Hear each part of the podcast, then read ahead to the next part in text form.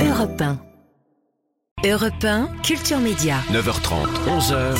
Thomas Hill. Bonjour à tous et bienvenue dans Culture Média. Bonjour Marlène Duret, Jean-Luc Lemoine et Julien Pichenet. Bonjour Thomas Oh là là, mais ça, ça, ça c'est une équipe merveilleuse. Ah oui. oui. Ah, ils Oh sont là là. bons, ils sont frais, On ils est- sont beaux, Les Claudettes. ils ont du talent. Surtout un d'entre eux. Voilà. Ah, lequel? Mais euh, voilà. Mais elle est en, elle est vacances. Elle est en vacances malheureusement et on, on l'embrasse effectivement.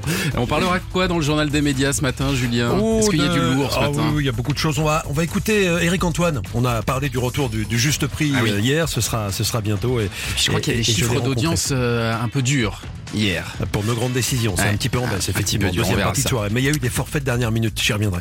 Alors attention à ce que vous allez raconter ce matin, euh, Julien, dans votre journal des médias, parce que là, on a un invité qui est un vrai enfant de la télé. euh, comme on n'en fabrique plus, aujourd'hui, on fait des vrais enfants des écrans, mais c'est pas du tout la même chose. Euh, président de la société de prod Warner Bros en France, qui produit notamment Affaires conclues, et en ce moment, l'école a remonté le temps sur M6. Bruno Henriquet. Bonjour Bruno. Bonjour Thomas. Merci d'être avec nous. C'est vrai que vous êtes un enfant de la télé, C'est vrai. de- euh, passionné depuis tout petit. C'est ce que j'avais envie de faire quand j'étais jeune. On me disait, tiens, tu y arriveras jamais. Mon père me disait, c'est pas un vrai métier, ça. Lui, il vendait des camions en Afrique. Donc forcément, quand on dit qu'on veut être artiste, troubadour à la télé, maintenant c'est moi qui lui prête de l'argent, donc je pense qu'il est fier. Et au moins, on peut dire que vous n'avez pas été pistonné. Non, C'est- ah non. Et puis dans la deuxième partie, on sera avec quatre comédiens dans ce studio. Je sais pas comment on va se débrouiller, on va, on va pousser les murs. Euh, Pascal Légitimus, Annie Dupéret, Corinne Touzet, Francis Perrin, ils sont réunis tous les quatre dans une pièce dont c'est la première d'ailleurs ce soir au Théâtre de Paris. Ça s'appelle Le Duplex. Merci d'être avec nous sur Europe 1. On est ensemble jusqu'à 11h. 9h30, 11h. Europe 1, Culture Média. Thomas Hill. Et on démarre bien sûr cette émission avec la session de rattrapage de Jean-Luc Lemoine. Et Jean-Luc, j'imagine que vous connaissez bien euh, Bruno Henriquet, non? Évidemment, que- comme Marlène à côté de moi, qui m'a quand même dit tout à l'heure, oh t'as vu, on reçoit Bruno Henriquet. Tu crois que c'est le frère de Luis Enrique, l'entraîneur du PSG Tout moi ça. Ouais, je crois qu'elle dort pas assez, Marlène. Elle travaille beaucoup trop en ce moment. Non, moi j'ai connu Bruno à l'époque où il n'avait pas besoin d'une feuille A3 pour faire ses cartes de visite, C'est vrai. car j'en ai vu des titres qui claquent. Mais président de Warner Bros. International Television Production France, Ouais, c'est trop. on a tous l'air de stagiaire à côté de lui. hein. moi sur ma carte de visite, il y a juste mon mail Wanadoo. Alors respect, monsieur le président. Jean-Luc at euh, wanadoo.fr. Euh, vous êtes retourné à vos études en regardant L'école a remonté le temps, hein, justement produit par notre invité Jean-Luc. Oui, et vous savez que ça me coûte de faire des compliments, mais j'ai adoré ça. 15 collégiens, 3 professeurs et un directeur d'établissement ont accepté de vivre une expérience unique. Oui, ils ont essayé l'école avec un ministre de l'éducation qui ne change pas tous les 15 jours. Frisson garanti, c'était jamais arrivé. non, la bonne idée du programme, c'est de s'étaler sur quatre époques différentes. Ouais. Retour en 1880, 1930, 1950 et 1980. Quelles belles années où l'instituteur était une figure respectée, l'école était un sanctuaire et on pouvait taper les élèves.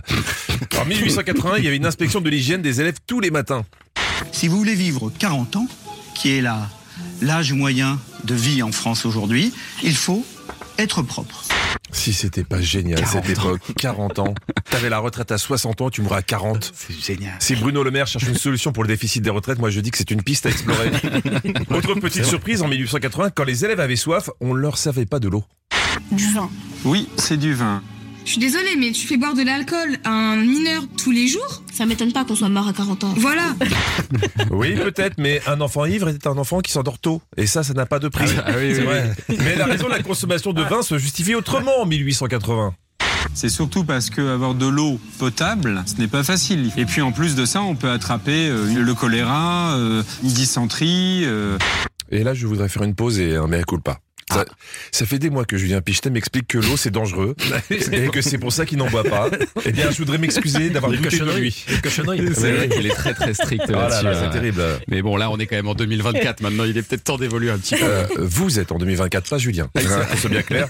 À l'époque, il y avait déjà des cours de sport. Enfin, presque. Donc nous allons commencer par une séance de natation à sec. La natation à sec. Oui, Thomas, je vous vois venir. La natation à sec, c'est un peu douloureux. c'est les plongeons, les plongeons. c'est- Mais ça évite quelques noyades quand même. En fait, Tu apprends la natation, le, le ventre posé sur un petit tabouret. C'est très ingénieux, mais si un jour tu tombes à l'eau et que t'as pas ton petit tabouret, tu coules. hein. Il y, a- il y avait aussi des, des exercices militaires pour les garçons. L'exercice militaire, il était vraiment bien. Alors que à l'heure d'aujourd'hui, on fait du frisbee, ça rien. Ça se discute. Il est hein. bon, lui, je l'adore. Vous savez qu'en temps de guerre, surprendre l'adversaire, c'est toujours important. Imaginez, on, est en 1870, les Allemands sont sur le point de gagner la guerre, et là, bim, vous sortez des frisbees. Je suis pas sûr de la victoire, mais on aurait eu la surprise. Ah ouais, ouais. Et à la fin de l'année, en ces années-là, euh, on passait le certificat d'études. Mm. Je vous rappelle que ceux qui obtiendront leur certificat d'études seront dispensés du reste de l'instruction obligatoire. À 11 ans, donc, vous pourrez aller travailler. Génial. Quelle belle vie 11 ans, tu descends dans la mine, 25 ans, t'as les poumons cramés, 30 ans, t'es mort. Ok, c'est jeune, mais t'as pas eu le temps de t'ennuyer. Le bon vieux temps, quoi. Enfin, voilà, c'est c'est le bon temps.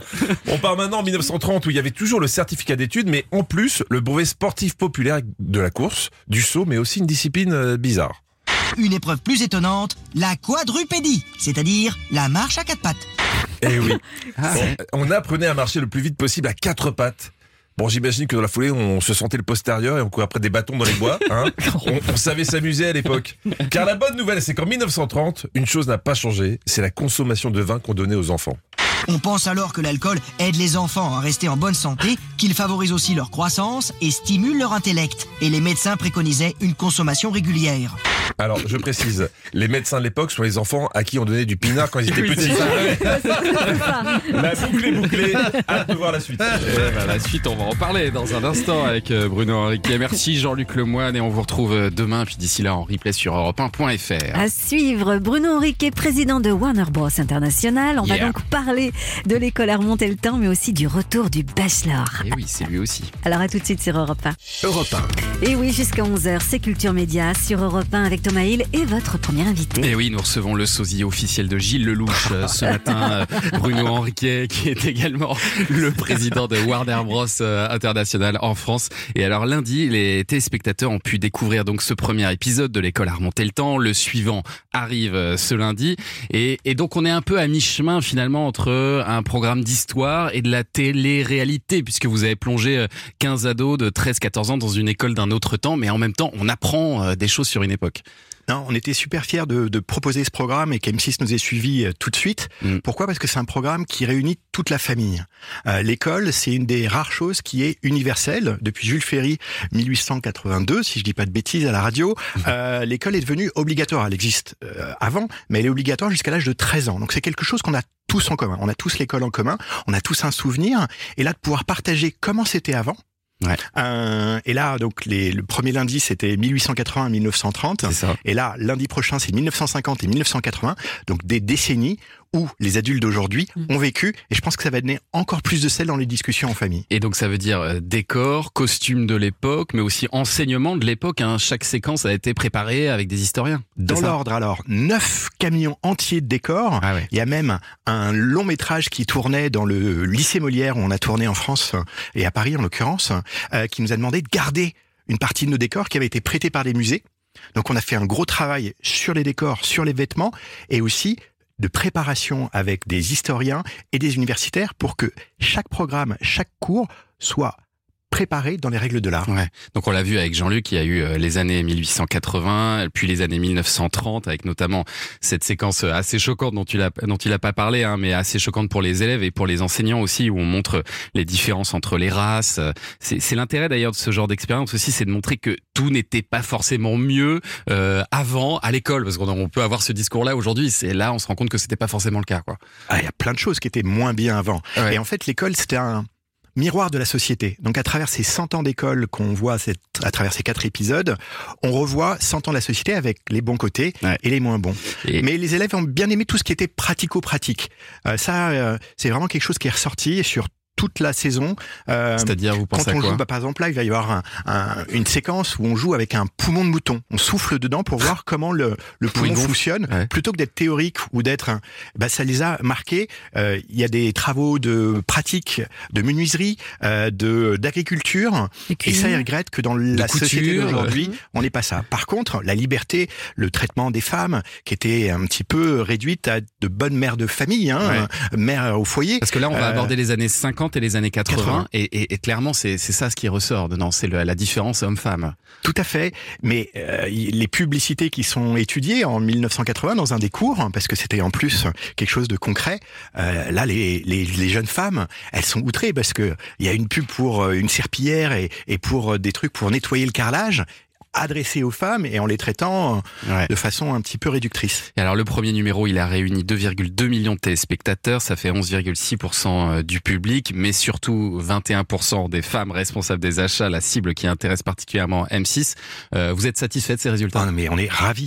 Euh, c'est c'est une fierté immense de pouvoir faire un programme qui à la fois est un succès médiatique euh, est un succès populaire et qu'en plus après les gens quand ils le voient parce qu'ils ont été attirés par la promesse trouvent que qualitativement en plus Hmm. on les a bien euh, traités donc euh, franchement et M6 était extrêmement euh, ravi des, des scores et nous aussi Le problème, Bruno Henriquet, c'est qu'une fois qu'on l'a fait une fois, c'est c'est compliqué de le refaire. Est-ce que vous pourriez décrocher une deuxième saison Bah, c'est les le scores temps de lundi prochain qui nous le diront, mais nous on y travaille.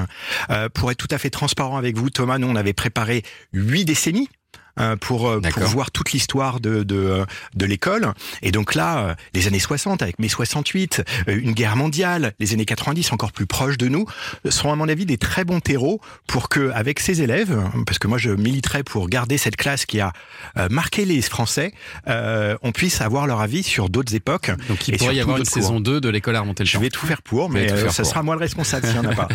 Et alors Bruno Henriquet, vous n'avez pas que l'école à remonter le temps dans votre catalogue, vous allez aussi ressusciter le Bachelor euh, sur M6, mais alors en version euh, senior, ça s'appelle le Golden Bachelor, qui a été un carton euh, aux États-Unis. Euh, Est-ce que ça y est, vous l'avez trouvé votre votre vieux beau? Alors la réponse est un petit peu compliquée parce que moi je pense l'avoir trouvé, mais je dois encore convaincre la chaîne. Euh, c'est un programme sur lequel ils misent énormément, donc euh, ils sont très attentifs au choix, même de bons producteurs Ouais. qu'on leur propose. Donc c'est une discussion qu'on a en ce moment même. Et est-ce que ce sera présenté par Stéphane Rothenberg comme à l'époque, parce qu'il semblait partant à ce micro Ah, il y a quelques jours? Très partant. Puis historiquement, c'était lui qui l'avait Bah présenté. Je pense que c'est une des vraies pistes. Après, pour les choix des animateurs, c'est la chaîne qui décide. Donc, euh, Donc c'est pas tranché à M6. encore. C'est pas tranché. À ma, à ma connaissance, c'est pas tranché. Bon, et alors dans les autres programmes de Warner, il y a The Wheel, le jeu de TF1 présenté par Arthur. Vous avez fait ça l'été dernier. Est-ce que c'est Tout à terminé fait. ça, ou est-ce qu'il y a une chance de voir une saison 2 Nous, on a travaillé sur une saison 2 en réglant les défauts qu'on avait vus dans une saison 1. C'est toujours difficile de lancer une nouveauté et de se lancer Mm. comme ça On euh, essuie les euh, plâtres. à l'aventure et on Mm. essuie les plâtres. Donc, il y avait pas assez de questions, par exemple. Donc, il y avait des quelque chose de, de rythme, de, de lisibilité de, de, de, de, de l'histoire qu'on racontait. Nous, on a fait les propositions à TF1. C'était la plus belle nouveauté 2023. Donc, j'espère que ces scores-là, Qu'est-ce que ça veut dire Euh, la plus belle nouveauté c'est-à-dire 2023? en termes de score, euh, il y avait plus de 23% des individus qui ont regardé, et en ménagère c'est un petit peu plus. Ouais. Donc euh, quand on voit toutes les autres nouveautés qui ont été lancées par différentes chaînes, c'était la meilleure en 2023. C'est pas moi qui le dis, c'est Médiamétrie. Donc euh, c'est quelque chose que je milite, mais la- la- la- la chaîne TF1 va très bien. Ils ont une grille. Cette année qui est pleine avec des très beaux programmes, mais je milite pour l'année prochaine avec une nouvelle version. Et j'ai entendu dire qu'Affaire conclue allait revenir aussi en prime. Affaire conclue qui se porte bien, toujours. euh, C'est fantastique d'avoir réussi euh, d'accueillir Julia euh, qui était dans les chaussons. Julia je sais que ouais. et Julia et Sophie sont sur Europe 1, donc je les salue. Ouais. Euh, c'est deux femmes extraordinaires. Elles ont chacun leur style, mais c'était pas évident après sept ans. Tout le monde associé à faire conclu à Sophie d'avant, et donc Julia, elle s'est mise dans les chaussons. Elle a apporté une fraîcheur parce qu'elle ne connaissait pas les objets euh, aussi bien qu'une Sophie qui avait présenté plus de 2000 émissions, plus de 10 000 Mhm. objets euh, estimés. Donc on peut plus avoir euh, la même candeur. Et là, euh, Julia amène un vent de fraîcheur, mais ça aurait pu déstabiliser notre public de journée euh, sur France 2. Et on est super content euh, de cette transition et du coup effectivement Julia on a déjà tourné un prime et on va en tourner d'autres avec elle ça je peux vous l'annoncer en Ah. direct euh, Julia reviendra en prime sur France Télévisions Et ça s'appellera comment, du coup? Ah ben là par contre laissez-moi un petit peu euh, Le suspense. euh, le suspense On nous Bon, fait on verra ça. Merci beaucoup. L'école a remonté le temps. C'est donc euh, lundi soir euh, sur M6 à 21h10. Mais restez encore un petit peu avec nous, Bruno Henriquet, pour Eh oui. euh, commenter l'actu des médias dans un Et instant. oui, dans Allez. un instant, c'est le journal des médias de Julien Pichenet. Ce matin, on va notamment revenir sur le retour du juste prix. Ah. Vous entendrez le nouveau présentateur de ce jeu mythique, J'en Eric produit 500. Antoine. Ça vous dit quelque chose oui petit j'ai Bruno peu, j'ai- hein. j'ai travaillé chez Fremantle avant donc j'en ai produit 500 avec euh, la gaffe Et ben, on en parle dans bien. un instant. À tout de Bonne suite. matinée. Europe 1. 10h moins 10, Culture Média se poursuit avec Thomas Hilla sur Europe 1. Thomas, vous recevez ce matin Bruno Henriquet, le patron de Warner Productions en France. Et c'est l'heure maintenant du journal des médias de Julien Pichenet. Et on commence bien sûr avec les audiences et les chiffres à retenir de la journée d'hier, Julien. Comme euh, la semaine dernière, c'est tout ça, je te le donnerai sur France 2 avec Bruno Solo qui euh, est en tête. Euh, le programme s'est maintenu un très bon score, un 3 millions 4 la semaine dernière, 3 millions 2 hier soir, plus de 17% du public. Dans le même temps sur TF1, The Resident est assez loin avec 2 millions de téléspectateurs spectateurs. Par ailleurs, Thomas, 3 300 000 personnes ont suivi l'entrée de Missak Manouchian au Panthéon sur France 2 sur les coups de 19h. Et en deuxième partie de soirée, le magazine d'Hugo Clément, Nos grandes décisions est en baisse.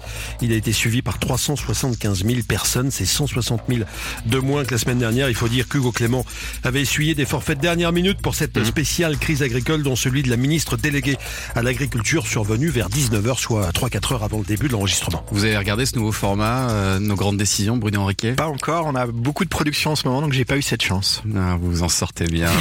Allez, encore un petit mot des audiences euh, pour commencer avec euh, les, les replays de Colanta qui marchent bien. Je crois. ça se confirme. Hein. Le programme cartonne en replay à J 7.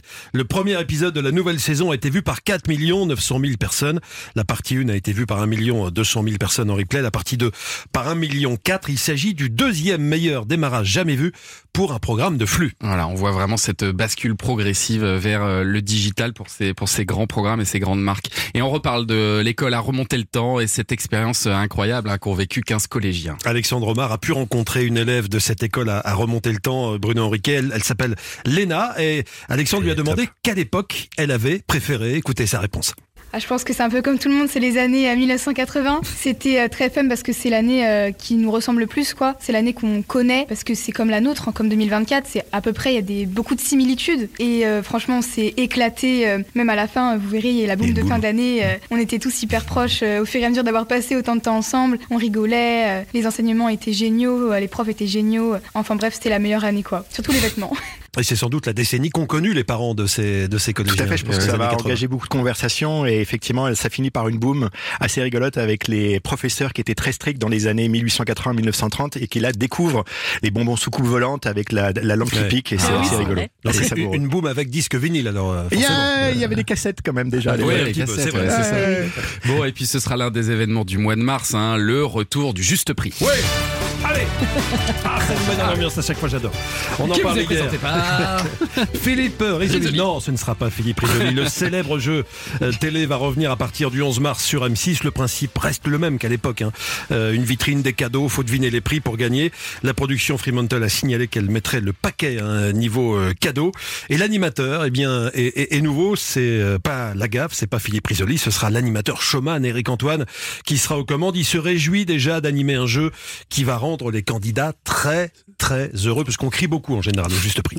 On est dans une période plutôt euh, récessive, plutôt tendance un petit peu dépressive, une période angoissante, une période de transformation aussi, de transformation de société, de valeurs, de, de, repères. Donc faire une émission où tu vas avoir des gens qui vont sauter de joie euh, parce qu'ils ont gagné un truc, sauter de joie juste parce qu'ils ont la possibilité de jouer. Oh, yes, ça fait du bien. Et on rappelle qu'on on appelle les candidats au début hein, ah de, chaque émission qui sont dans le public. Jouer, ouais. Eric Antoine va donc succéder notamment à Lagaffe et à Philippe Risoli qui avait jadis présenté ce jeu sur TF1. Tous avaient un petit truc à eux. On se souvient du lancer de micro de Philippe Risoli. J'ai demandé à Eric Antoine quelle serait sa touche. Alors, je vais m'entraîner au bip bip euh, de Vincent, je vais m'entraîner au lancer de micro de, de Philippe et je vais vous préparer mon petit gimmick à moi. Ouais, y a pas le lancer de candidat. Ce sera à 17h30. C'est l'horaire, hein, on l'a appris hier. Est-ce que ça vous a surpris, ça vous aussi, comme nous, euh, Bruno Henriquet, est-ce que cet horaire 17h30 Alors, c'est un jeu qui aurait pu être plus ambitieux encore et arriver même un peu plus tard dans la grille, mais c'est M6 qui avait un besoin à cet horaire-là. Et moi, je suis ravi de retrouver, euh, en plus, mes amis de Fremantle à, la production avec Eric Antoine de ce jeu mythique. Donc, je serai devant ma télé. Euh, pour le coup, le 11 mars, je ferai un, je ferai un petit peu de place dans mon emploi du temps pour ça. Ouais, on va tous, on va tous en faire un peu pour regarder. Effectivement, on a hâte de voir à quoi ça va ressembler. Allez, dans l'actualité de ce jeudi matin également, la disparition de Micheline Prel. Elle était la doyenne des actrices françaises. Micheline Prel, qui avait commencé sa carrière dans les années 30. Elle est décédée à l'âge de 101 ans. Elle a tourné avec Jacques Becker, avec Sacha Guitry, avec Autant Lara, dans Le Diable au corps, film qui avait hum. provoqué un véritable scandale et qui avait lancé la carrière de Gérard Philippe. Elle avait été aussi l'actrice principale de cette série mythique Les Saintes Chéries entre 1965 et 1970. Avec cette musique de générique bien connue, créée par Nicole de Buron, Les Saintes Chéries, euh, est l'une des séries les plus marquantes sans doute de cette période. Ça préfigure en quelque sorte un gars, une fille. hein. On y suivait les, les aventures d'un couple de Parisiens, Ève et, et Pierre Lagarde, saisis dans une multitude de petites scénettes comiques. Ah, l'homme va s'habiller. Moment difficile où il a particulièrement besoin de sa femme. Ses chaussettes. Enfin, où sont ses chaussettes? Quel est l'imbécile qui a pris mes chaussettes? Ce n'est pas moi qui ai pris tes chaussettes, mon chéri. Regarde sous le fauteuil. Ah oui, voilà. Évidemment, c'est leur place. Voilà, ça sent le, ça sent le vécu. C'est un Micheline- autre rythme hein, que Ringaine fait quand même. hein. Ah bah Ça, oui, oui, on est de là on est à la fin des années euh, 60. Micheline Ouais. Prel qui jouait avec Daniel Gélin qu'on a entendu. Micheline Prel qui était la maman de Tony Marshall décédé Mais en oui. 2020 et unique femme à ce jour à avoir décroché le César du meilleur réalisateur. C'était pour Vénus Beauté Institut en 2001. Et ben justement, nous sommes à J-1 avant la cérémonie des Césars qui aura lieu demain soir à l'Olympia. Euh, où en est-on en, en ce moment? On Euh, est Ce en- sont les répétitions. On est en pleine répétition du côté de l'Olympia. En fait, tous ceux qui remettront Thomas un prix euh, demain soir s'entraînent, on répète son discours, on prend ses marques. Hmm. Marie Jiquel s'est rendue sur place pour Europe 1 et a notamment croisé la réalisatrice et scénariste Audrey Diwan et le comédien Dali Ben Salah. Pour eux, ce sera particulier parce que ils jouent sur les deux tableaux demain. Ils ont des films en compétition aussi, en l'occurrence L'amour et les forêts et je verrai toujours vos visages. Alors moi j'ai de la chance parce que je suis euh, coachée par Dali Ben Salah, parce que normalement je suis de l'autre côté de, la caméra, donc je suis relativement mal à l'aise. Mais, euh, mais voilà, j'ai un très bon accompagnant. Mais je dirais qu'on va avoir euh, plus de stress que les autres, que la double injonction fait qu'on aura le cœur deux fois plus battant. Ouais, je suis d'accord, ça va être sport, euh, mais là on est à l'échauffement, on va bien s'étirer, ça va bien se passer. Ah, Les Césars du cinéma français seront à suivre sur Canal Plus et sur Europe 1 demain soir sur notre Ouais. antenne, soirée spéciale à partir de 19h et demain Culture Média à partir de 9h30 se mettra également à l'heure des Césars, émission spéciale. Ah oui, émission spéciale euh, demain avec Gérald Briseviret, notamment le, le patron de Canal qui sera euh, avec nous et puis euh, et puis les critiques de cinéma qui vont nous livrer leurs petits euh, pronostics. Vous avez un pronostic vous Bruno Henriquet? Vous regardez d'ailleurs cette cérémonie des Césars? Oui, oui, je la regarde, mais je la regarde vraiment en tant que spectateur. Ouais. On fait nos petits paris un petit peu avant, mais, mais là, je, je veux rien dire puisqu'il y a des très beaux films en compétition et je veux pas leur porter la poisse. Voilà, on va suivre ça demain en tout cas. Merci Julien pour ce journal des médias. Toutes les infos sont à retrouver dans notre newsletter média. Inscription gratuite sur europe1.fr. Et un grand merci à Bruno Henriquet d'être venu ce matin. Bah, merci à vous. L'école a remonté le temps. C'est donc lundi soir sur M6 le Ah, dernier épisode famille. À 21h10. Merci. Merci à vous. Culture Média, ça continue après les infos de 10h. Oui, on sera avec euh, quatre grands comédiens que j'aperçois derrière la porte. Euh, Corinne Touzet, Annie Dupéret, Pascal Légitimus et Francis Perrin. Ils sont tous les quatre réunis sur scène et ils seront tous les quatre dans ce studio dans un instant. Mais avant Thomas et les copains, notez cet autre rendez-vous, Sophie et les copains. Eh C'est tous les jours de 16h à 18h. Sophie Davant vous invite à participer dans la bonne humeur au grand jeu d'Europe 1, aidé par sa bande de copains et son invité. Aujourd'hui, c'est Stéphane Rothenberg. Ah tiens, le, le futur, présenta- euh, futur peut-être présentateur du Bachelor. de- du Bachelor Senior, mais bon, en attendant, c'est le présentateur de Pékin Express, dont la 18e saison est diffusée chaque jeudi sur M6. Et puis, bien sûr, testez votre culture générale. Tentez de gagner le jackpot qui s'élève actuellement à 500 euros en vous inscrivant par SMS. Vous envoyez Sophie au 7 39 21, 75 centimes plus le coût du SMS. À tout de suite.